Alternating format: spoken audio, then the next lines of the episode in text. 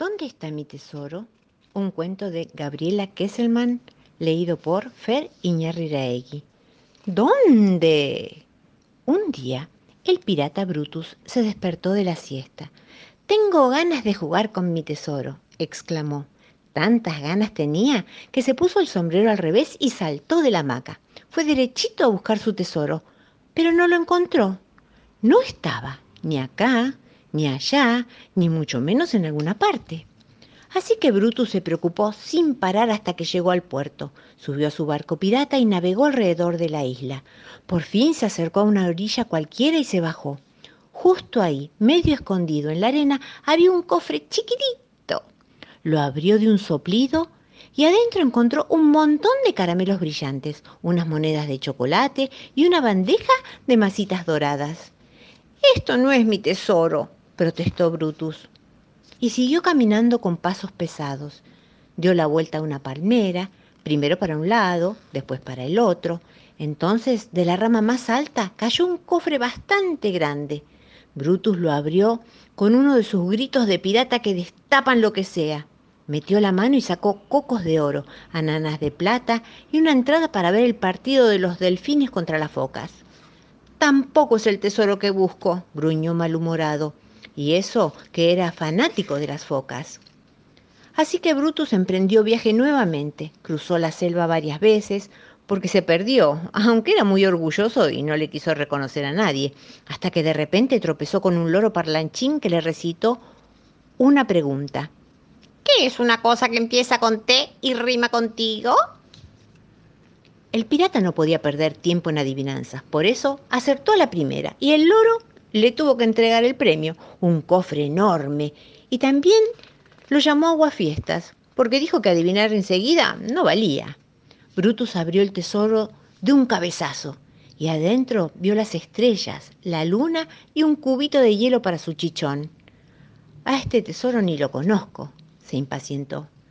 Así que se alejó de allá corriendo trepó una montaña de caracoles y algas hasta que alcanzó la cima y ahí, debajo de una piedra, descubrió un cofre gigante. Brutus lo abrió de una patada, con su pata de palo, claro. Y adentro estaba nada más y nada menos que el sol. Y de un rayo luminoso colgaba una etiquetita que decía, Señor pirata Brutus, este es el tesoro más inmenso que existe. No va a encontrar una oferta mejor. No me interesa para nada, chilló el pirata. Cuando digo mi tesoro, es mi tesoro. Quiero mi tesoro. Tantas ganas tenía de jugar con su tesoro que se enfureció y tanto se enojó que la isla tembló. Los peces perdieron algunas escamas, las olas creyeron que era la hora de la tormenta, hasta el sombrero que tenía puesto al revés salió volando. Al final, un lagrimón descomunal le resbaló por la mejilla. Tan triste se puso que casi inundó el mismísimo mar. Pero en eso... ¡Hola, papá! saludó la piratita bruta linda, chapoteando en la playa. Tesoro mío, se alegró Brutus, te estaba buscando. Y los dos piratas pasaron una tarde de lo más divertida jugando a los indios en su hermosa isla. Pepa va a esquiar. Un cuento de la colección de Peppa Pig, contado por Fer Iñarreiraegui. Es un hermoso día nevado y la familia de Pepa va a esquiar. Primero tienen que tomar la aerosilla hasta la cima de la montaña nevada. ¡Oh! Eso se ve un poco alto, dice Papá Pig preocupado. Es que a Papá Pig no le gustan mucho las alturas. Todos se suben a la aerosilla esto es muy divertido, exclaman y cantan una canción. El cucuzzolo de la montaña, con la nieve alta cosí. De pronto se escucha un clonk, clank. A papá no le parece nada divertido. No le gusta nada que la aerosilla haga clunk, clank. En la cima de la montaña nevada, papá resbala de su silla y ¡flop! cae en la nieve.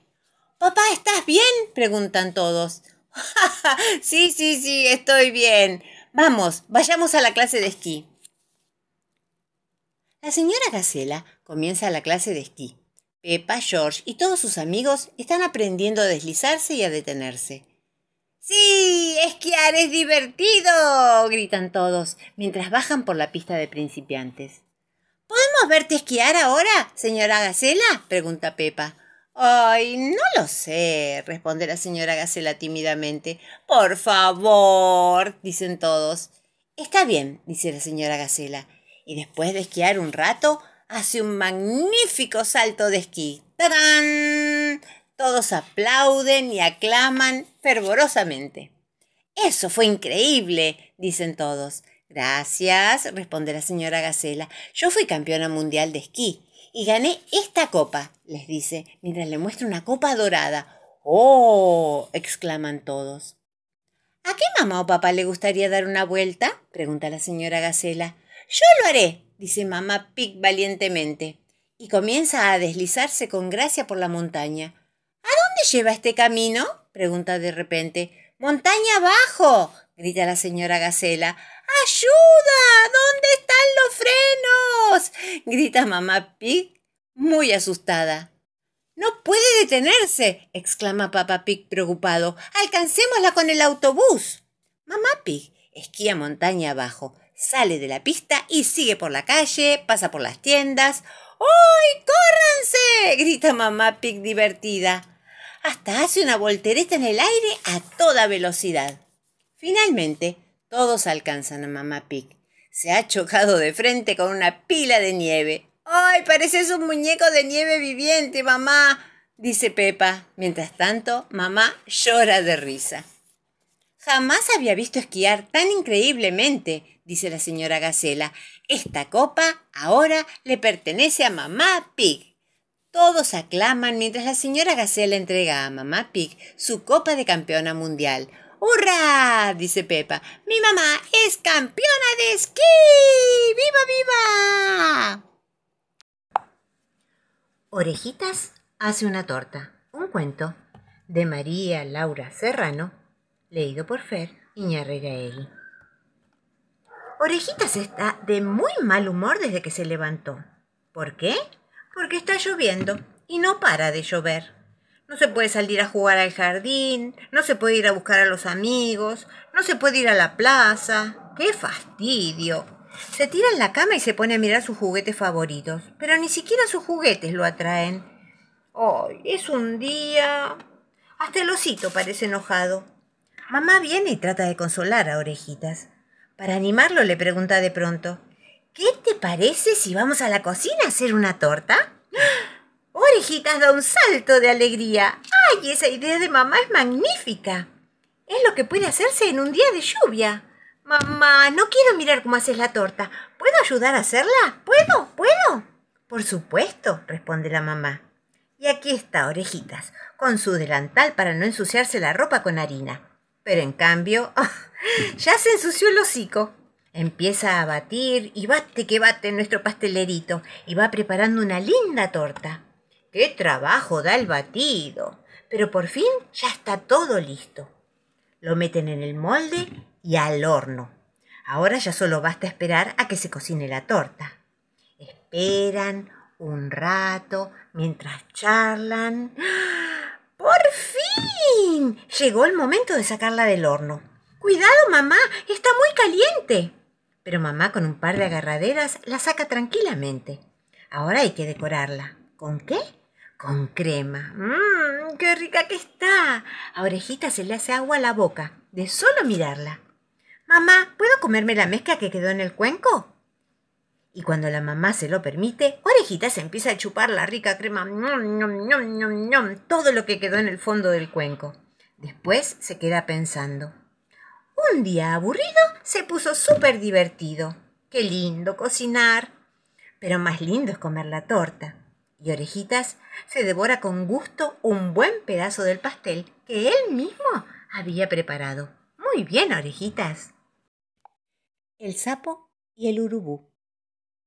Una versión de Silvia Schuher de un cuento popular contado por Fer Iñarreiraegui. El urubú es un pájaro negro como la noche que vuela rápido y alto. Y el sapo, buah, ¿qué les voy a decir del sapo que ya no sepan? Aunque hay algo que tal vez no recuerden, y es que tiene la espalda llena de manchas. Y no porque no se bañe, no, Les cuento la historia que me contaron a mí. Resulta que una vez, tanto el sapo como el urubú fueron invitados a una fiesta en el cielo. Se celebraba el Día del Animal y era bien visto que cada asistente mostrara a los otros lo que sabía hacer. Muy bien. Apenas recibió la invitación, el urubú fue a buscar al sapo para mandarse un poco la parte. Lo encontró entre los juncos de un charco croando, lo mejor que podía, y le dijo Hola, amigo, ¿qué canta? Digo, ¿qué cuenta? Aquí me ve, ensayando para la fiesta. ¿Pero cómo? ¿A usted también lo invitaron? Claro, respondió el sapo. Me invitaron por mi hermosa y glamorosa voz. ¿Con qué su voz? Se burló el pájaro. Y enseguida comentó que a él también lo habían invitado porque tocaba la guitarra extraordinariamente bien. A la mañana siguiente salió el sapo a buscar al urubú lo encontró sentado sobre una rama, alisándose las plumas. A su lado, y apoyada en el suelo, descansaba la guitarra con la que el pájaro había ensayado durante toda la noche. Buen día. saludó el cantante. ¿Cómo anda? Muy bien, contestó el guitarrero. ¿Y usted? Apuradísimo, mintió el sapo. Me voy ya mismo para el cielo, porque si no salgo ahora no llego. Adiós, entonces, saludó el urubú. Lo cierto es que en vez de irse, el sapo se metió en la guitarra sin que el guitarrero se diera cuenta. Cuando el pájaro levantó vuelo con rumbo a la fiesta, tenía tanto entusiasmo que nada llamó su atención. Ni cómo haría el sapo para llegar al cielo, ni cuánto más pesaba su guitarra. Después de atravesar nubes y estrellas, el urubú llegó a la fiesta donde todos los animales le preguntaron por el sapo. No creo que llegue, se rió el urubú, si apenas sabe saltar. ¿Y pero por qué no lo trajiste vos? Le preguntó una gaviota. Porque no me lo pidió. En eso andaban las conversaciones cuando, sin que lo vieran, el sapo salió de su escondite y apareció entre la concurrencia. Nas noches. saludó más agrandado que de costumbre. Y no era para menos. Casi todos los animales lo recibieron con felicitaciones y aplausos mientras se reían del urubú. Entonces empezó la fiesta. Canto, baile, guitarras, comida. Cada uno mostró lo que hacía mejor. El sapo cantar, el urubú guitarrear. A la hora de las despedidas y en medio del alboroto, el sapo aprovechó para meterse de nuevo en la guitarra del pájaro, y el urubú emprendió el vuelo de regreso, pero esta vez más cansado y bastante enojado por las burlas. Habré comido mucho, se dijo. Me estaré poniendo viejo. Y para encontrar un modo de volar más liviano, empezó a revolear la guitarra para todas partes, a ver de qué manera es más fácil cargarla. Con tanto zarandeo, el sapo salió despedido por la boca de la guitarra y una vez en el aire empezó a caer a tierra como un meteorito. Mamita querida. gritaba cuando miraba para abajo. Finalmente, el pobre cayó de espaldas sobre unas rocas, y aunque tardó algunos días, logró recuperarse. Eso sí, el golpe fue tan fuerte que la espalda le quedó manchada y machucada para siempre. Pobre sapo.